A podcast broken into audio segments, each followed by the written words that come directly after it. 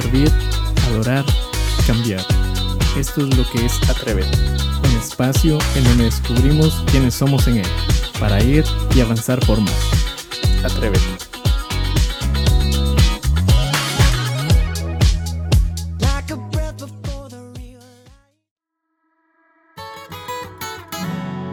Hace rato la certeza que de mi cabeza no puedo borrarte. Tratado de olvidarte, te vuelvo a ver en todas partes. Y aprendí a tener paz en la tormenta, pues mi alma cuenta contigo. Por eso, Andy Beck.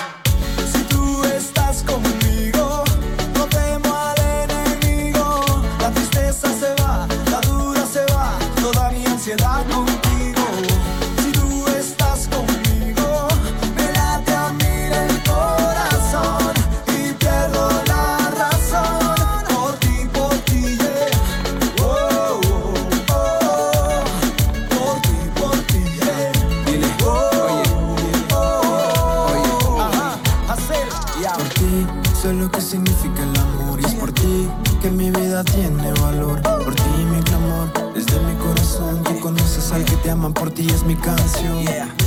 Porque mi corazón tú conoces, cantamos con júbilo y elevamos nuestras voces. Cada herida que tengo con tu sangre la cosas. Tú estás conmigo y mi voz reconoces. Bam, bam, bam, sin ti es tan, pero estar contigo es mi mejor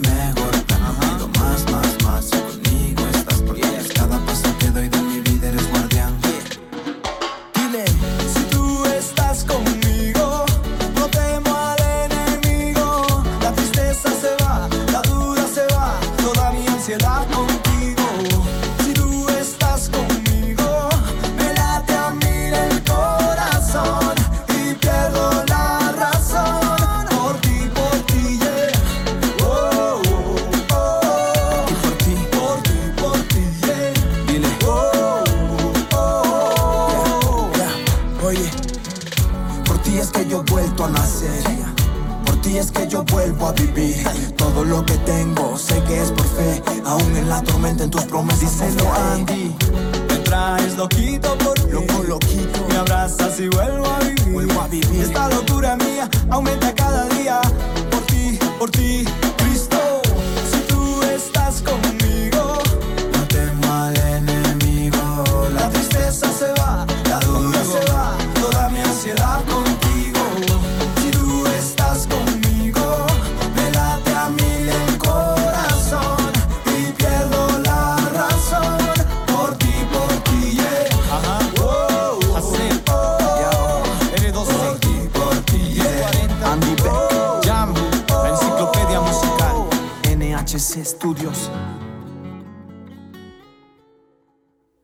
Bienvenidos a un nuevo episodio de Atrévete. No es a Dios al que no acepto. Entiéndeme, es a este mundo de Dios creado por Dios lo que no acepto.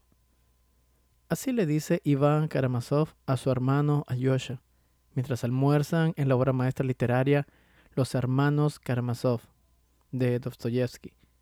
Iván es un intelectual y un ateo autodeclarado, mientras que Alyosha es un devoto cristiano al que se está preparado para ser monje. Pero aunque Iván ha dicho muchas veces que él no cree que Dios exista, reconoce ante su hermano que la maldad de la humanidad y la incapacidad de ésta de amar son en realidad la causa de su duda. Iván colecciona notas de prensa que detallan actos de crueldad. En su famoso discurso sobre el sentimiento de culpa y la inocencia, el libre albedrío y el mal, Iván se pregunta, si Dios fuera tan bueno y tan justo como dice la fe cristiana en la persona de Cristo, entonces, ¿dónde está Él en medio de esta inconcebible crueldad que el hombre lleva a cabo? Iván está decepcionado y desilusionado con la idea de Dios, cuya supuesta creación lo consterna. Pero en el corazón de su duda hay una profunda creencia en la justicia. Te puedo decir básicamente que yo no soy ateo. Nací en un hogar cristiano, pero entiendo a Iván. soy un seguidor de Cristo y en altos y bajos te puedo decir que eh, confiar en el Señor ha sido una de las cosas más maravillosas y la que me ha sacado de muchos problemas en, en muchas ocasiones. Pero al igual que Iván, es normal luchar por entender el dolor del mundo y de cómo encaja esto con la bondad y la soberanía de Dios. Es por esto que encuentro muy alentador que Jesús escogiera a un hombre no tan diferente de Iván para que lo siguiera. Obviamente estoy hablando de Tomás, el gran Tomás. Muchas veces recordado como Tomás el incrédulo, Tomás el que dudó, etc. Es más famoso por las palabras que expresó a los discípulos que debían haber visto al Cristo resucitado. La frase que todos conocemos como si no viere en sus manos la señal de los clavos y metiere mi dedo en el lugar de los clavos y metiere mi mano en su costado, no creeré. Eso dice en Juan 20, 25. Sin embargo, no es que a Tomás le faltara precisamente fe. Todos los discípulos habían vivido el fin de semana más devastador de sus vidas, en el que sus más preciadas esperanzas habían quedado deshechas. Al igual que algunos de los otros, Tomás estaba demasiado herido para creer en el relato de las mujeres sobre la tumba vacía. Eso lo vemos en Lucas 24:11. Pero no estaba entre aquellos cuya incredulidad se extendía a los milagros que habían sido hechos frente a sus ojos. Para tales personas Jesús se negaba a saltar cuando le decían, salta. Por el contrario, la duda de Tomás era específica. Surgía de su deseo de conocer la verdad y de ver la realidad que a veces a muchos de nosotros nos pasa. Ella creía en Cristo. En realidad era su profunda fe lo que agudizaba su angustia por la muerte de Jesús y creo que a la gran mayoría tal vez nos hubiera pasado lo mismo. E, e, esa era exactamente la clase de duda que Jesús estaba dispuesto a atender. ¿Qué es el camino? ¿Qué es la verdad? ¿Qué es la vida? Tomás era una persona realista. Los otros dos relatos con Jesús que han quedado registrados revelan a un hombre que tenía una fe verdadera, que no podía aceptar las cosas sin antes someterlas a consideración. En Juan 11 Jesús le dice a los discípulos que su próxima parada sería Betania. Todos estaban preocupados porque sabían que los líderes religiosos de, las, de, Jerusalén estaban buscando eh, otra oportunidad para matar a Jesús. Eh, eso era eh, lo típico. Pero eso Tomás razona con los discípulos, por eso Tomás lo razona bien. Si Jesús iba a morir, entonces ellos debían estar allí para morir con él también.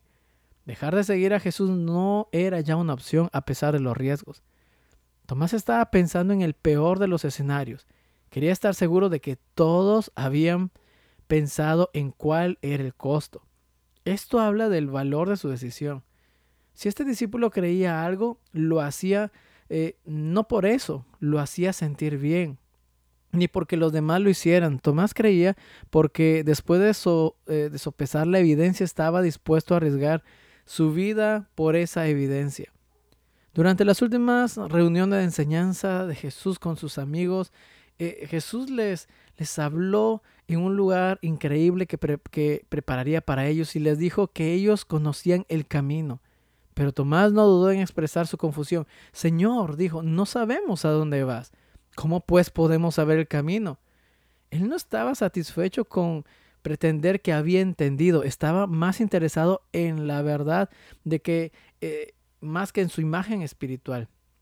Su pregunta obviamente fue premiada con una de las declaraciones más importantes y trascendentales del ministerio de Jesús.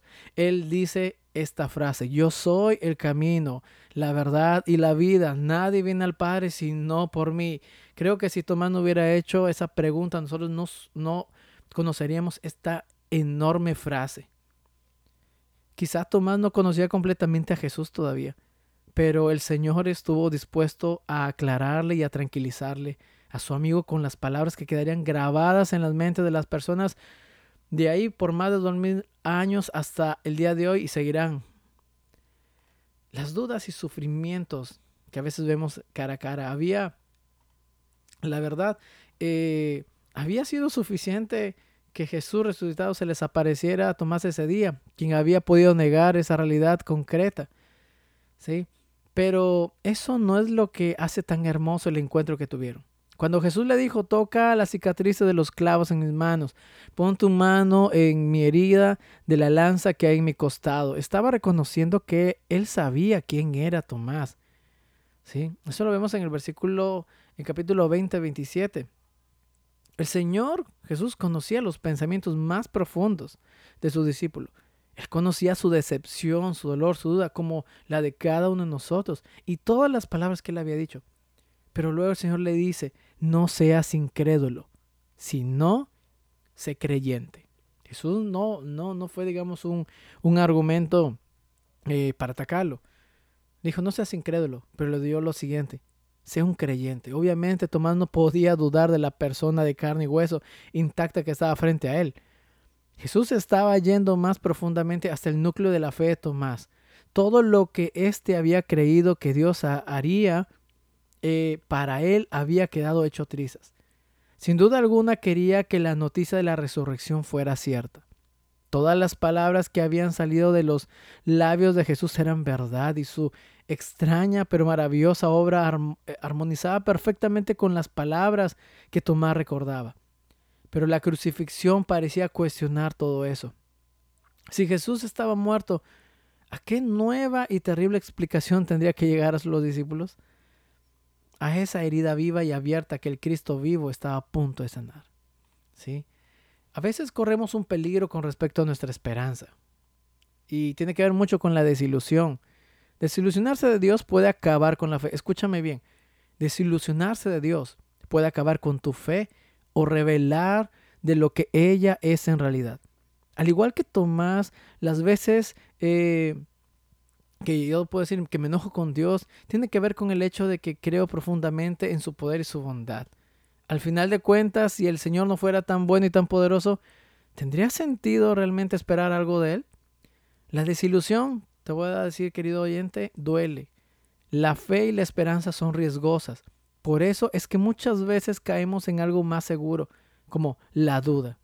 La duda significa que uno no tiene que comprometerse mm, eh, con la fe ni con la falta de fe hasta poder ver lo que sucede antes de lanzarse del precipicio y descubrir que no hay nada no hay nada que nos va a atajar esto. Después de todo, la otra opción es decir, es decir, creer y prepararse para sufrir una decepción. Soy honesto, cuesta demasiado trabajo. No solo queremos proteger nuestro corazón de la vulnerabilidad que permite ser herido, sino que pensamos también que estamos protegiendo la imagen de nuestro Dios. Nadie quiere enojarse ni resentirse con Él. Pero Jesús estaba bien consciente de que el otro lado de la duda de Tomás era su fe profunda y apasionada. Sí, con palabras sencillas el Señor desafió al discípulo a no renunciar a su fe en el poder de Dios, a no conformarse con esperanzas demasiado bajas para eh, no correr con el riesgo de ser defraudado. Jesús se encargó de esto. ¿Sí? Sabes que el Señor conocía el corazón de Tomás al igual que el tuyo. Y la fe que había dentro, eh, que, que, había eh, en, en, su, en el centro de su duda, por decirlo así. Fue por eso que Cristo llevó voluntariamente sus cicatrices, la prueba del sufrimiento que respondía, la, a, que respondía la, la desilusión que tenía Tomás con el mundo. Las manos de Jesús que habían sido atravesadas por los clavos eran un testimonio de su fidelidad y amor, de que Él murió por amor a nosotros, aún en medio de todo lo que Él sufrió. Si quedaba alguna duda de que la fe de Tomás fuera profunda, su respuesta a las grandes y profundas palabras que Cristo la despejan. Señor mío y Dios mío, mi Señor y mi Dios, clamó emocionado. Señor mío y Dios mío, ¿dónde está aquí la duda? Ya no existía duda. Las cicatrices de esos clavos dicen más que las típicas respuestas humanas que se nos dan.